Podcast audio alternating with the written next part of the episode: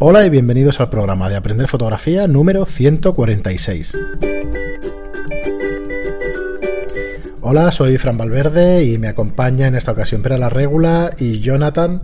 Hola, muy buenas. Jonathan Justicia, perdón, que me queda ahí con un lapsus. Bueno, yo, yo muy soy el de siempre, ¿eh? El de siempre, con más de 180 talleres, más de 2.200 alumnos. Jonathan lleva también unos cuantos a sus Unos espaldas, cuantos, no sé cuántos, pero nos hablabas de cifras bastante No interesantes. fuera ahora ya No, podría ser un cachondeo esto ya. No vamos Intentar a cuadrar. Nada, eh, hay unos cuantos talleres. Y nada, yo llevo 146 programas de fotografía y alguna cosilla y algo de experiencia en alquiler de material, como ya sabéis. Y nada, hoy tenemos un, un programa donde nos acompaña Jonathan, que nos echará una mano con las preguntas, con vuestras preguntas de siempre.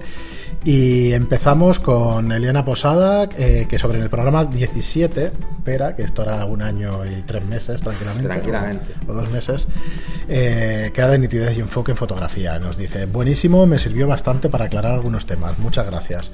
Pues nada, muy contentos de que te sirva y eso. Yo ni me acuerdo de lo que tratamos. Entiendo que todo lo que tuviera que ver. Hablamos del contraste, Sí, hablamos de la contraste distancia. lente, de- sí, sí, ¿eh? Hablamos de la frase famosa de Carter Bresson, si no haces buenas fotos es que no estás lo demasiado, demasiado cerca. demasiado cerca. Pero claro, 146 programas, pues hace 130 ya. Oye, 129. Cuesta un huevo, ¿eh? O sea, yo a veces me pregunto, alguno. ¿esto lo hemos tratado? Y, y- Es que y el porcentaje de veces es no. Sí, la, la mayoría de dices, veces. es eh, no. o sea, y eso todavía sorprende más, ¿no? Porque dices, joder, es que hay tantos temas que es imposible. Y cada vez más.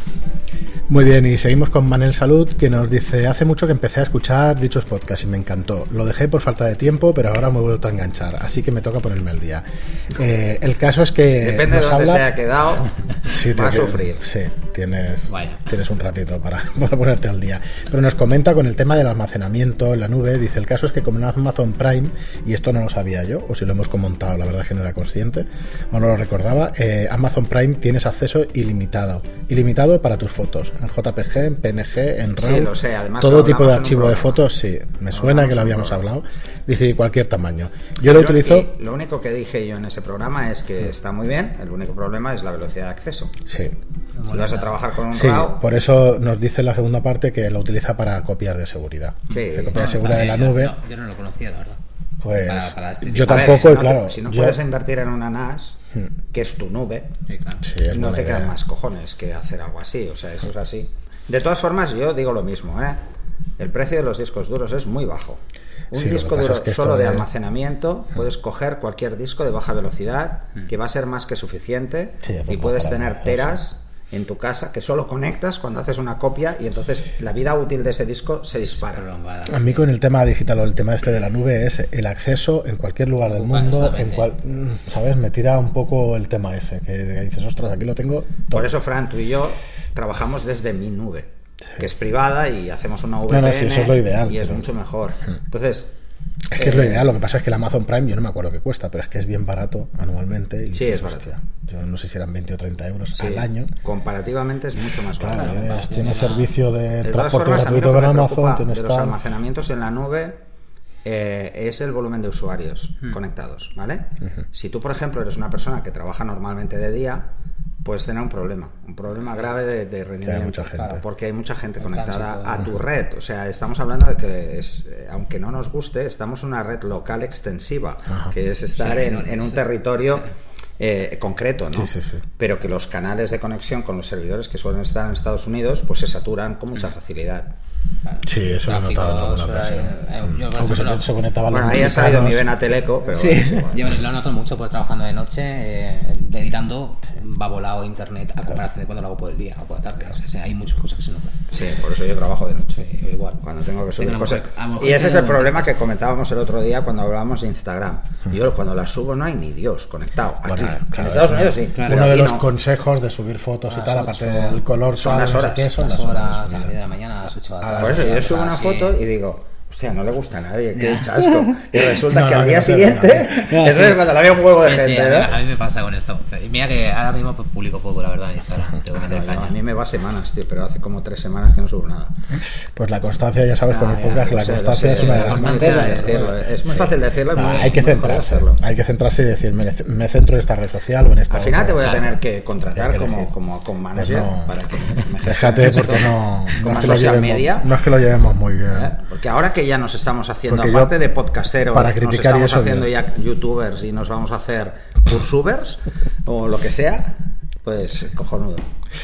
Muy bien, y seguimos, Además bueno, eso, nos comenta... Ya que está Jonathan, le explico un poco la dinámica. Sí. Yo nunca leo las preguntas. Se encarga Fran. Porque a mí me gusta eso de, la sensación de, de, hostia, este es guay, ¿no? Esta me mola. Mola. Bueno, pues nos comenta también Manel que, que son 30 días de prueba en el servicio de este Amazon, o sea que y que no trabaja para Amazon ni se lleva comisión alguna, que cree que nos puede interesar. Oye, y si te la Muy llevaras, bien. si el servicio es bueno, Sí, no hay ningún lo dices, problema. coño, tampoco Claro. pasaría nada. Muy bien, y seguimos con Fetel, que es uno de nuestros de nuestros mayores oyentes, diría yo, por lo menos de los que más nos comentan. Eso de Sí, los mayores sí, oyentes no lo sabemos. es un pero gran, eh, preguntador. ahí siempre. Y nos comentador. Dice, sí, nos dice, hacía tiempo que no podía comentar y me he dejado un par de podcasts en el tintero. Uy, eso no, ¿eh? Eso hay que escucharlos todos. No, no, eh, no, no. eh. No, Eso no lo a dice. ti no te lo vamos a perdonar que te dejes programas por escuchar, ¿eh? Pero me pondré al día. Me gusta que tratéis el tema del fotógrafo social. Me considero fotógrafo social. En la escuela de arte ya dije, eso yo nunca. Y ahora es lo que más me gusta. Eso puede pasar, Pasa, ¿eh? ¿no? Bueno, Eso. nunca digas nunca. Yo foto de retrato no hago, toma. Y Fo- toma, haz toma. foto de retrato. Sé que lo hago como segunda actividad, pero desde que me di de alta y pago mis impuestos lo digo con orgullo y sin esconderme escucharme. Cosa que recomiendo a todos los que empiezan. Cuando, cuando estás legal, vas a más sitios que ofrecerte y publicitarte. Puedes tener tu web con tu nombre sin miedo a que un día te, te aparezca el señor inspector. Tenéis mucha razón. eh, bueno, sobre esto, que Bueno, trata eh, otro tema. la ventaja, es Motor así, está ocupado en otros temas. Sí. O sea que- Hoy sí. Hoy- estos sí, días pero sí. mañana y ya está. Este es el comentario que vamos a hacer sobre, sí, sobre sobre lo que está pasando. Eh, tenéis mucha razón en lo de las modas Frank Miller eh, 300, Instagram, el HDR. Sí, sí, sí. Claro, el- Es que lo hablamos en el día. sí, en el anterior, en el anterior programa lo tratamos y eso. A todos nos gusta nuestro estilo, pero el cliente manda. El que ha hecho una boda con un cliente con un gasto, eh, con un gusto peculiar, lo comprende. Siempre he tratado de ponerles en una carpeta con mis fotos a modo de regalo, para que sepan que existen otros tipos de estilos. Como en todas las profesiones, tenemos batallitas y experiencias para libros y monólogos. Pero hay que mejorar y desde que escuché el podcast de Profoto, que no paro de ver los vídeos de los B1 con fotógrafos sociales. Al final me tendré que buscar uno, pero tengo una lista de cámaras y objetivos para renovar y mejorar. Eso sí, con un SB900 y un paraguas es como he conseguido la foto de boda de lo que más orgulloso estoy.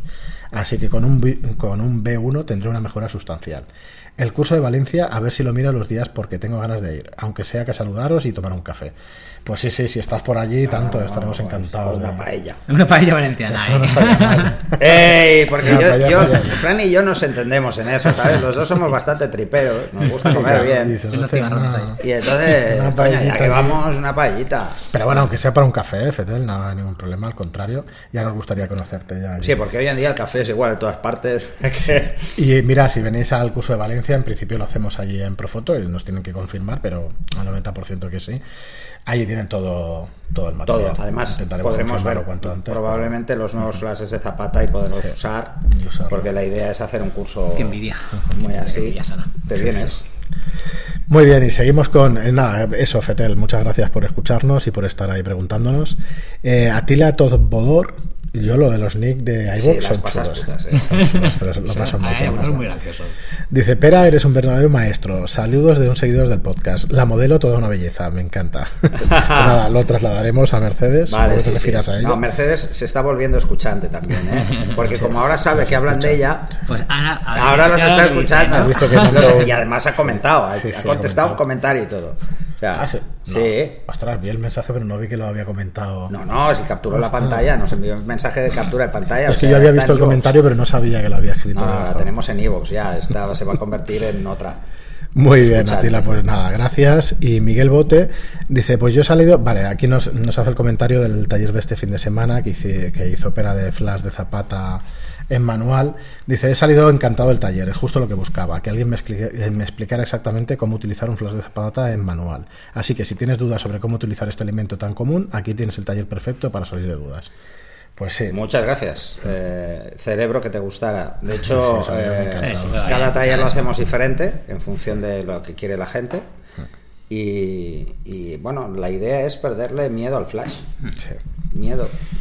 Es una herramienta muy, muy útil y la verdad es que hay gente que está que lo tiene en la mano y no sabe realmente No, lo que tiene en la mano. No, no, no. Además, yo, yo siempre le digo a la gente, o sea, yo no, para mí me, me resulta inconcebible hacer una sesión de moda en exterior sin flash. Sí, no. Eh, porque es que no se puede hacer. Difícil, ¿eh? Sí, Es que no se puede hacer. O es sea, si tiras de reflectores y tal, te vas a volver loco y hay que hacer, es, hay que sumar, o sea, tirar de reflectores, Claro. tirar de flash, tirar de Exposición lucía. para aquí, exposición para allá. Claro, si quieres absoluta nitidez, tienes que tirar de eso, de una luz buena. Muy bien, y Magobe611 nos comenta que para cuándo un, curso de za- un curso de zapata de flash para vuestros fans de Madrid. En Madrid iremos en... Mira, espera, espera. Que nos invita un bocata de calamares y una cerveza. O sea que... co- Bueno, Eh, ojo, esto es eh. un buen incentivo. Yo eso es una de las Esa primeras ya cosas. os ha ganado, es ¿eh? una de las primeras Es cosas que hice la primera vez que fui a Madrid, es pedirme un Bocata de calamares. A mí me gustan, la verdad, que me gustan. Que el tío del bar me miró con cara como diciendo, te has equivocado de barrio, porque eso hay barrios que sí que antes era muy clásico y otros que no. Pero me miró raro, pero me lo hizo. Sí, sí. Eh, y entonces me preguntó, ¿con pan con tomaca? Y le digo, no, no hace falta. Eh, Mayonesa, por favor, Arioli. no, no, no. Y entonces, eh, eh, pero- claro, de esto hace Yo sigo yendo- 35 años, Aquí en. Atocha enfrente está la, hay un bar que se llama Brillante y tal, que es muy clásico de los bocadillos de, de y tal. Pero bueno, ya Yo- cuando vayamos ya... No, no, a mí lo que me gusta es ir a comer por la zona de. O, o por la zona de, la de la Latina, sí. o por la zona de. de lo diré. ¿De la plaza esa de toros puede ser? No, no, eh, hostia, es que mal estoy, tío. Es que Vale, hace, hace dos años que me voy a Madrid. Eh, bueno, ya me saldrá. Sí. Pues nada, muchas gracias. Ah, no, la latina, coño. Es la latina, que La siempre latina, la latina, me encanta esa zona. Además, ahí hay un restaurante asturiano que hacen un solomillo a cabrales, macho, no para pescado, ¿eh? morirse. Pescado no, ¿no? ¿Eh? En Madrid. No, no, no, no. El pescado en Madrid es muy bueno, ¿eh? Sí, sí, porque sí. es del Cantábrico. o Es, sea un- que- es un clásico, esto un es, clásico. es- es cierto. Muy bien, eh, pues nada, Mago, de que si vamos para Madrid y eso, lo que quería deciros es que igual aprovechamos también y hacemos el flash de Zapata por la tarde y eso, y a, a ver, Mm. bueno, depende de vuestros gustos y de lo que se vaya vendiendo en la web. Y Iván Ibáñez nos dice, hola Fran y Pera, he estado offline este verano y os había dejado de escuchar durante estos dos últimos meses, pero nada, en dos semanas me he puesto al día. Y aquí vuelvo cargado con una consulta que ya hace algún tiempo que nos preguntaba nada. Resulta que este domingo voy a fotografiar una exhibición de artes marciales que será al aire, al aire libre sobre las 11-12 de la mañana. A esa hora, a no ser que salga un día nublado aquí en Alicante, las sombras imagino que van a marcar los rostros de los participantes, cuencas, ojos y nariz. Eh, cuencas de ojos y nariz. ¿Veis buena idea colocar un flash de mano en el suelo inclinado unos 45 grados para evitar o minimizar No. estas sombras? No, contrapicado nunca. Desde abajo no. Nunca. O sea, si utilizas un flash en línea recta o picado. Correcto. ¿Vale? Y hacer relleno. O sea, el relleno es muy sencillo de hacerlo. Simplemente tienes que hacer que a la luz ambiente tu flash llegue a la mitad. O menos de la mitad. Eso es un Entonces tendrás de un relleno de golpe de luz. Menos de la mitad de lo que te indica el flash de distancia. Sí, o sea, si el flash te dice que a F8 vas a disparar a 4 metros, ponlo a 8 o 9. Ajá. Para tener un relleno. Entonces tienes un relleno, ¿no? Un relleno suave, suave, porque entonces no se verá y lo único que harás es matar sombras y no se verá que has usado flash. No sería de real. no ponerlo, claro, Pero de todas no ponerlo formas- por abajo es que no se vea irreal. Te voy- te- le voy a quitar un, un- un problema. El sol empieza a estar muy bajo. O sea que no tampoco Estamos en otoño ya, necesario. entonces el sol ha bajado sustancialmente. Ya no tiene un, ya no tiene al mediodía un picado claro, sino que es la mayor parte del tiempo es a unos 45, que es la iluminación que solemos usar en estudio. Y no va a tener tantos problemas. Luego hay otra, eh, que era una competición de, De artes marciales. de artes De artes marciales. marciales, Claro, esto es Depende del color del tatami. rápidos. O sea, si es un no, oficial, que es verde, pues eh, no va a haber una refracción importante y por lo tanto no va a subir mucha luz. Y va a ser un problema, pero también va a ser una ventaja. No va a haber tanta cantidad de brillos. ¿Mm? Porque cuenta- si fuera blanco brillaría mucho. Hay que tener en cuenta que los kimonos, si es ese tipo de arte marcial, Sí. puede también ser reflejante. Entonces, claro, hay que, hay que, hay que Sí, hay que jugar y probablemente no va a tener grandes problemas de luz, pero bueno, puede no estar de mal, de más poner ese flash justo al final del tatami, en una de las esquinas, poner uno en cada lado, porque probablemente juegue con un ángulo y vaya a poder cambiar de sitio. Si sigues, ah, si sigues la lucha vas a tener que ir Sí. cambiando. Sí, es lo que nos comenta. Dice, ¿algún otro consejo en el aspecto de la iluminación o medición? Me gustaría que las fotos no parezcan Sobre que se ha usado el todo flash. la velocidad de que obturación. No, la única cuenta forma de que no se vea el la flash es jugar con la ley inversa. Mm. Y es, si mi flash llega a 4 metros, ¿vale? Pues coger y poner un poco más lejos o bajar la, la potencia a la mitad más un paso. Claro. Vale, te sigue mandando, la, digamos, la, la luz para... La luz manda donde esté la luz no donde se ponga el fotógrafo si lo pone en un trípode. Si va a trabajar con el flash montado encima de la cámara, es muy fácil porque va a ver las medidas, va a ver la distancia. El único problema que va a tener que tener en cuenta es que él, si se mueve, va a tener que cambiar la Sí. potencia. Que disparar con un flash en ETTL va a ser un drama precisamente Hmm. por los La cambios que hay de de- contraste en cuanto a los kimonos, en cuanto al Sí. suelo. Sobre todo la orientación de lo que es eh, nunca en contrapicado desde abajo. No, no, no. Sí, Esa- perdona. es, es- es iluminación No, porque antinatural. claro, porque las sombras de la nariz van a subir hacia arriba y va a quedar como muy feo. Sí, más o menos lo habéis respondido porque él Cuando aclara... usamos un reflector sí que lo ponemos contrapicado, Sí, espera, pero es que el reflector nunca suma luz. Es que él aclara aquí el material que va a utilizar. Ah, que vale. Es lo que Ah. estáis diciendo vosotros. ¿eh? Dice, para procesar un poco más, llevar una cámara full frame con un Nikon 2485, un disparador inalámbrico Godox, un flash Godox T6000, o sea que sí, estaría a unos 4 o 5 metros, muy posiblemente, y tendré que utilizar velocidades relativamente altas de obturación, 1.500 aproximadamente. El flash permite... el Bueno, HSS. high speed no va a llegar a más de 3 metros. ¿eh? Claro, dice el pero bueno, flash permite el modo HSS inalámbricamente. El modo, el modo HSS va a funcionar, en este caso lo va a hacer bien, porque realmente no quieres que llegue toda la luz. Vale. ¿Vale? Entonces, como no quieres que llegue la luz, No hace falta. si te llega a metro y medio y ellos están a 4, va a quedar Te bien. va a llegar bien. Correcto. el relleno, Vale. Sí, que Pensar que dos pasos, o sea, dos fuentes de luz con la misma cantidad suman un paso. Si hay tres pasos de distancia, solo suma menos un tercio. Pero es que a partir de ahí va sumando cada vez menos y ya no se nota. Pero sí ilumina sombras. O sea, subes luces. Sí, Claro, dice, pero de también hecho, sombras y se. y Como modificador de luz tengo un pequeño difusor de flash de zapata de unos 13 por 10 centímetros. Sería interesante llevarlo. 13 por Sí. 10 es muy pequeño. Es pequeño. Sí, es demasiado Es pequeño. muy pequeño esto. A ver, si quieres realmente hacer que en tus fotos no se vea el flash, tienes que intentar no trabajar con luz dura.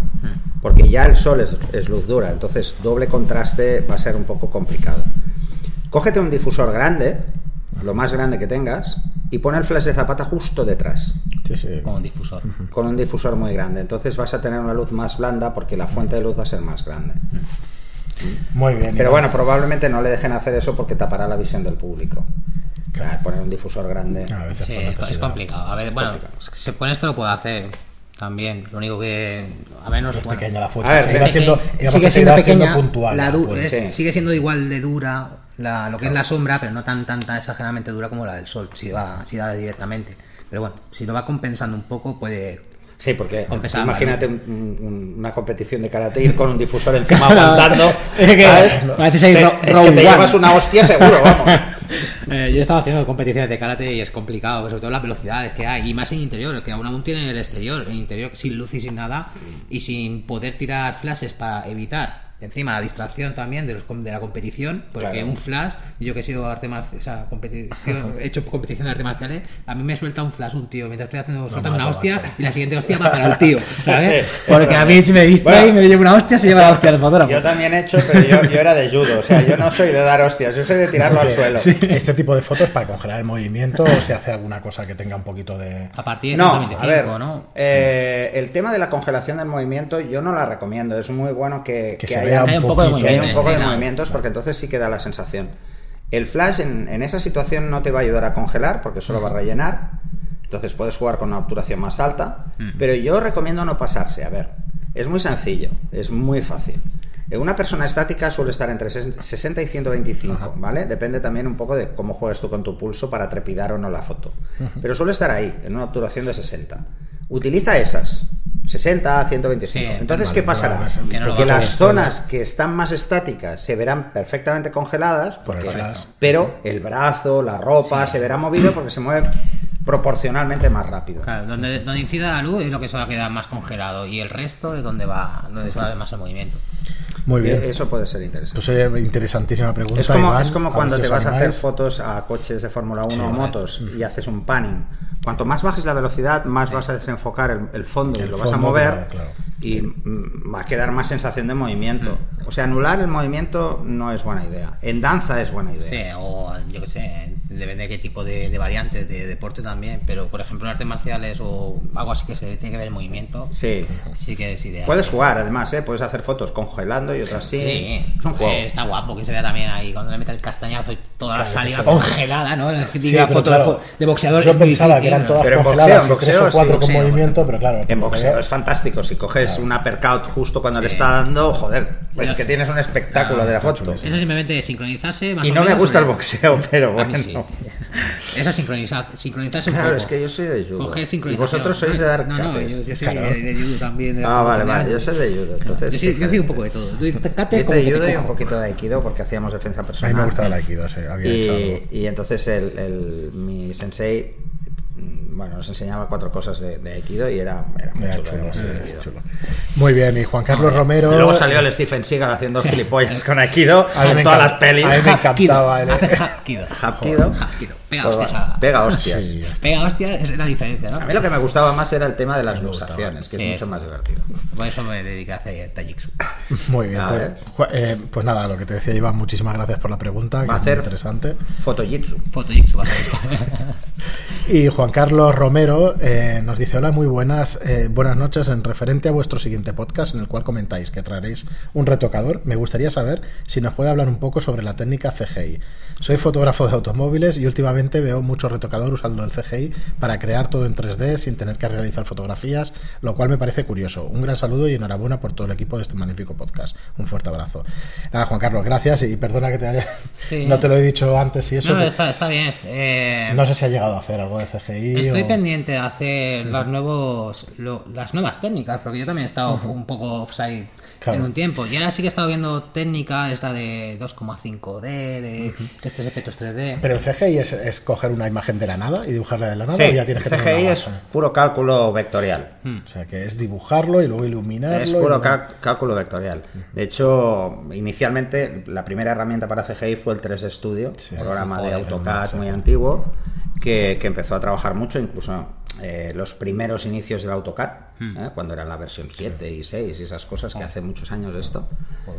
Eh, yo lo que te puedo decir es que yo conozco una empresa personalmente, porque he visto su flujo de trabajo de CGI, que es Lume Studios en Studios, Valencia, sí. que tienen un rack de Max que te cagas Sí, para hacer cálculo vectorial. Y francamente, mm, ahí hacen mm, no solo coches, o sea, yo he visto hacer habitaciones enteras Sí, con sí, paisaje exterior, con luces cambiantes y tal. Porque ellos antes hacían mucho fotografía de muebles. Claro. Y Y ahora se han dado cuenta de que, claro, es mucho más fácil y más rápido y más barato crear el entorno. Claro. En vez de, y entonces nada, ponen un fondo blanco y el entorno es totalmente eh, CGI.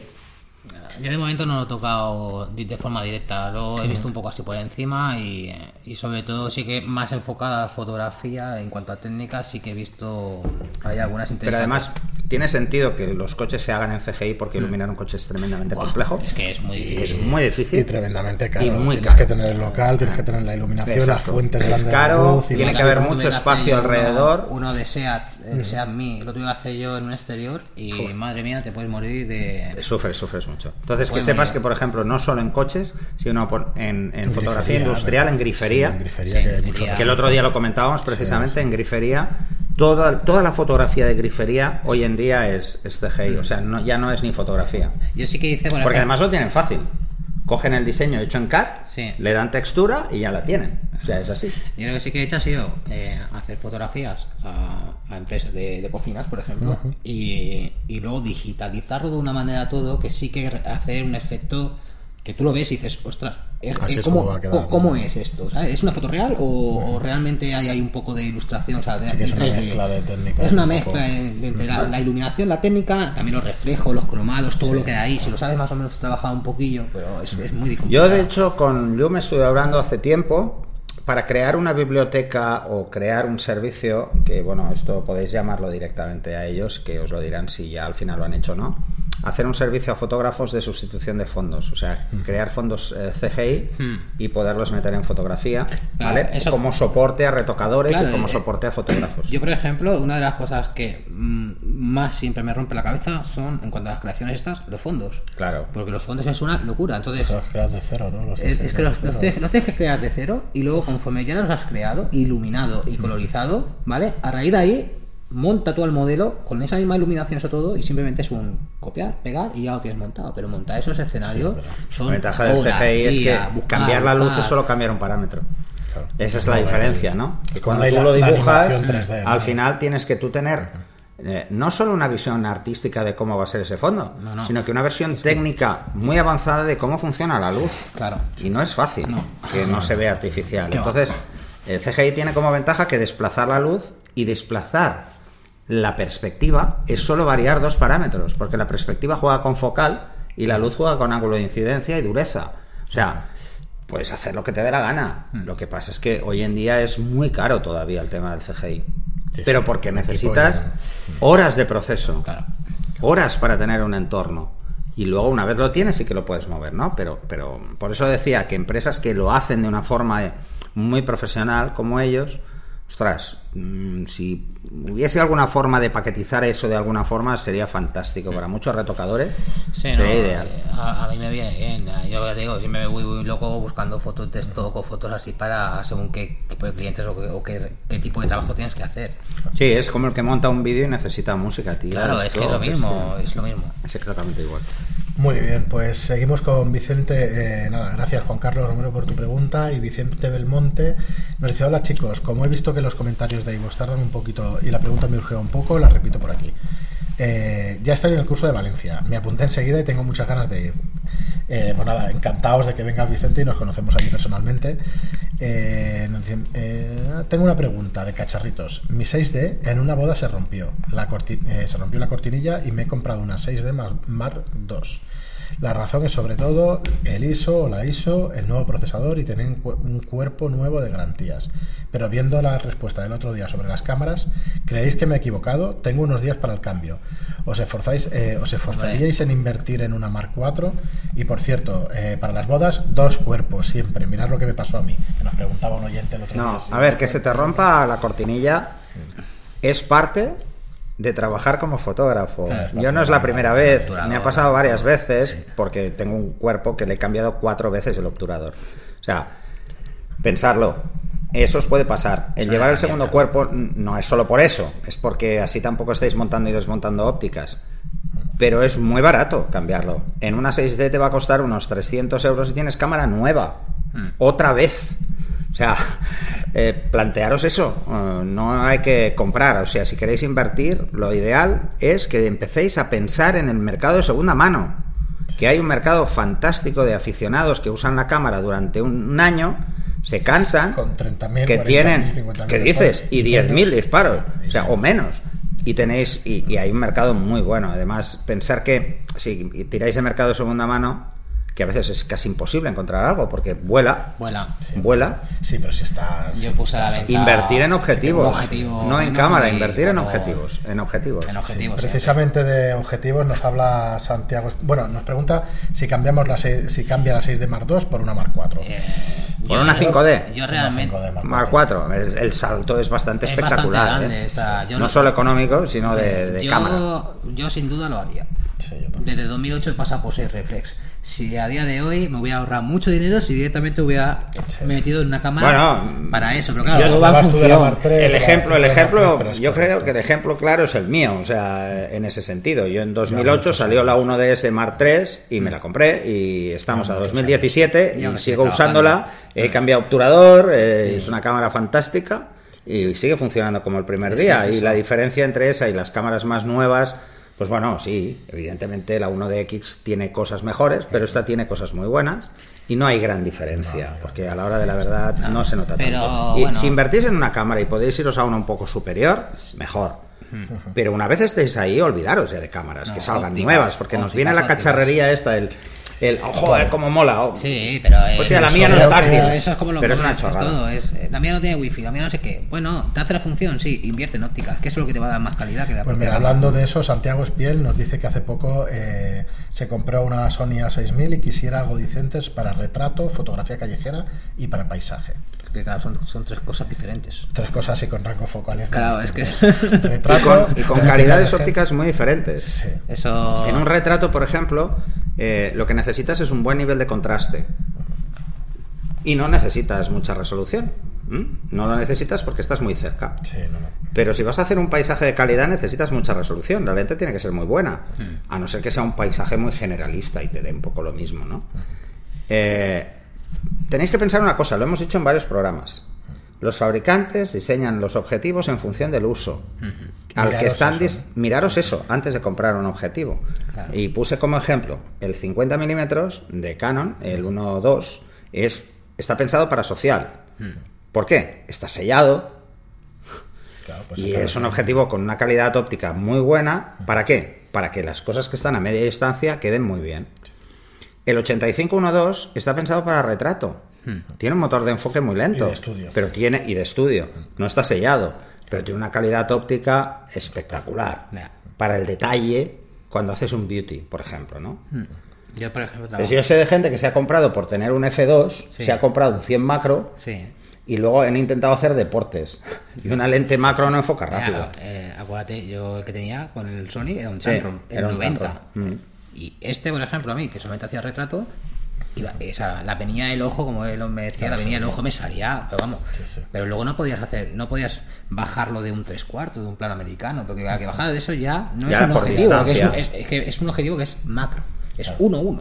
O sea, está preparado para eso. Claro, distancias muy cortas de trabajo. Aquí en este caso, si quiere un objetivo para todo esos rangos, pues un 24-70, algo así. que Es pueda- complicado. Yo tenía 24-70 para fotografía callejera, para retrato el 85 que estabas diciendo, Sí. y para paisaje un angular fijo, pero claro, es que A ver, si necesitas- quieres hacer buenos paisajes, yo te recomendaría un rango eh, focal. De 11. mm, No, depende. No, no, que va, menos. No sé o sea, más, más. O sea, te 16. recomendaría un 50.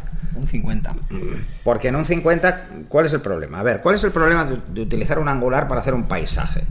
Es La que distorsión. no, que te va a quedar una cantidad de Ya. cielo y una cantidad de suelo del copón. Tiene que estar siempre con la regla de los 6 ¿sabes? para arriba abajo. para Entonces, arriba, abajo. eh, te vas a volver un poco loco, ¿no?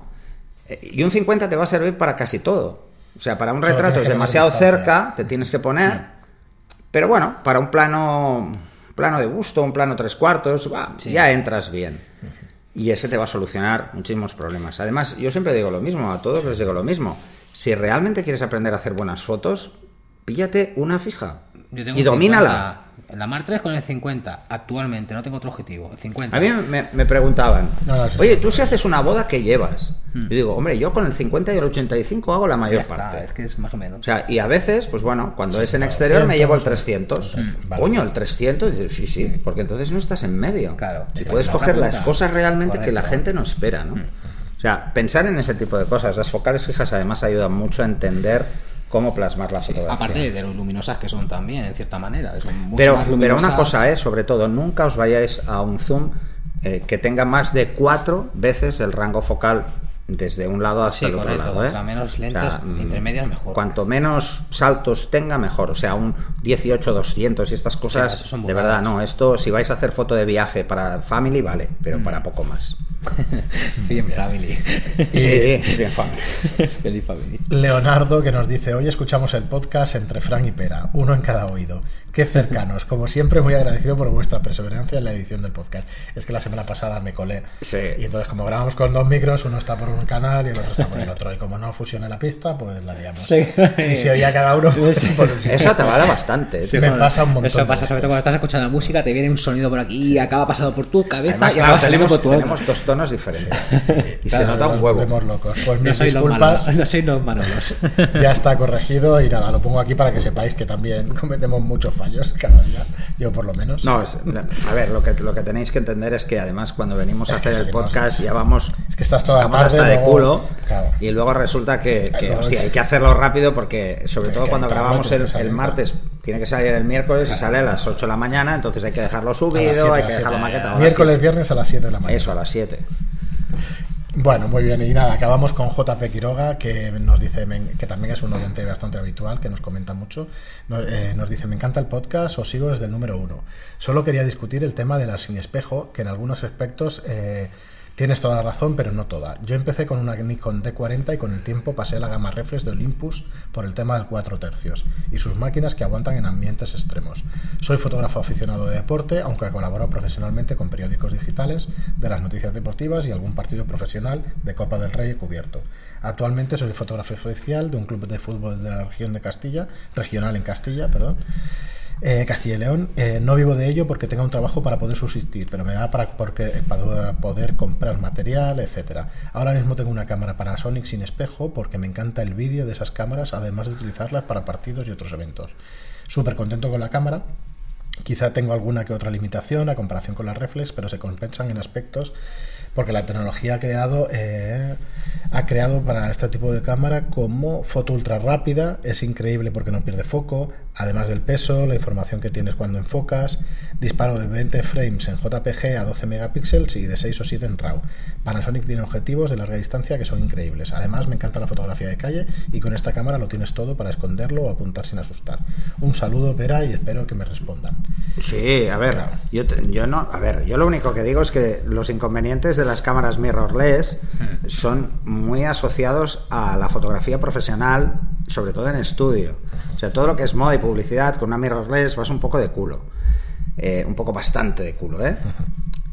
Para el tipo de fotografía que haces tú es fantástica. Si, si, es así, el único problema es que vas a tener que llevar varias baterías. Eso es así. No, no, no hay más opción porque el sensor está constantemente abierto. Entonces, eh, vas, vas a tener más handicaps en ese particular. Pero esto es como llevar una Leica hace 60 años. O sea, es que es exactamente lo mismo. Eh, la gente, pues el, que era fotoperiodista iba con una Leica, no iba con una reflex. ¿Quién iba con una reflex? El reportero gráfico, el que se iba a guerras. Ese sí que llevaba una reflex, pero por durabilidad, porque eran muy duras, eran mucho más grandes y más resistentes. Y además están pensadas para estar selladas, cosa que las mirrorless todavía no han llegado a ese juego. Entonces, si haces, por ejemplo, deportes de interior, fantástico, pero mm, si tienes que irte fuera, focales de 300, 400, 500 milímetros con una calidad brutal, todavía no hay. Mm, hay alguna cosilla, adaptadores, cosas así, pero bueno, si tu cámara mm, está mucho más pensada para otras cosas. Y para vídeo, desde luego, pero es que yo de vídeo no tengo ni puñetera idea. O sea, y es más, o sea, yo a mí me venden una cámara y si me quitan el vídeo me hacen un favor. Porque si me bajasen el precio quitándome el vídeo me harían un favor. Por ejemplo, la 1DS Mark III no tiene vídeo. Ni falta que hace. El Live View no lo he encendido nunca. Nunca. O sea, lo probé un día y digo, joder, macho, qué poco dura la batería. pues eso, eso es Yo soy de la vieja escuela en esa casa. A mí me gusta, no me gusta el espejo translúcido, me gusta más bien el claca, claca, claca de toda la vida. Sí, sí, al final. Y te acostumbras a eso, te acostumbras a eso realmente. Mi padre tiene una Sony, estas bestias, y ya te digo que. Y además, me enteré de que tu padre lo que hace es que tu madre las herede. Sí, sí. Yo, primer, yo, yo fui el primero en heredar la suya. Y ahora las hereda tu madre. Ya, ya, directamente mi madre, porque ahí empezamos. Hemos trabajado todos los modelos de Sony hasta que yo cogí me. Tú te fuiste a Me fui a, otra marca, a Canon, y, ya con ellos por nivel profesional, por, socios y por historias, pero eh, yo ante este tipo de cosas es. esto es una herramienta. ¿A ti esta herramienta te, ¿Te funciona? funciona? sí, ya está. Sí, de verdad que aquí no tenemos muchas manías. ¿eh? Bueno, aparte que no, somos para nada cosas de un estudio de alquiler, manía sí, Si se ha entendido desde esa visión, no, no, no, no, tampoco no soy nada integrista en nada. Está estupendo que nos mandéis vuestro punto de vista, ¿eh? sí. porque así nos sí, y tenemos unos cuantos distintos. Pues nada, hasta aquí las preguntas. Eh, agradecerte muchísimo, Jonathan, que, que hayas venido, que nos hayas acompañado en estos dos, estar aquí con vosotros. en estos dos programas. Ahora ya he visto la dinámica, igual se anima y lo tenemos más veces. Para cualquier Porque pregunta eso es que un tengáis, vicio, ¿eh? Sí. Sí, cuando me invité, yo estoy aquí, encantado, no tengo problema. si no estaré en casa editando fotos, o sea que no pasa nada. Si llegan más, si llegan más preguntas, te vienes. Pues nada, como digo siempre, eh, por favor, si os gusta nuestro trabajo, pues que nos pongáis una reseña de 5 estrellas en iTunes y un me gusta o un comentario en iVoox. Eh, muchísimas, muchísimas gracias. Recordad que para cualquier taller tenéis un descuento del 20% poniendo la palabra podcast en, en los talleres. Y nada, hasta la próxima semana. Muchas gracias y hasta luego. Adiós. Adiós.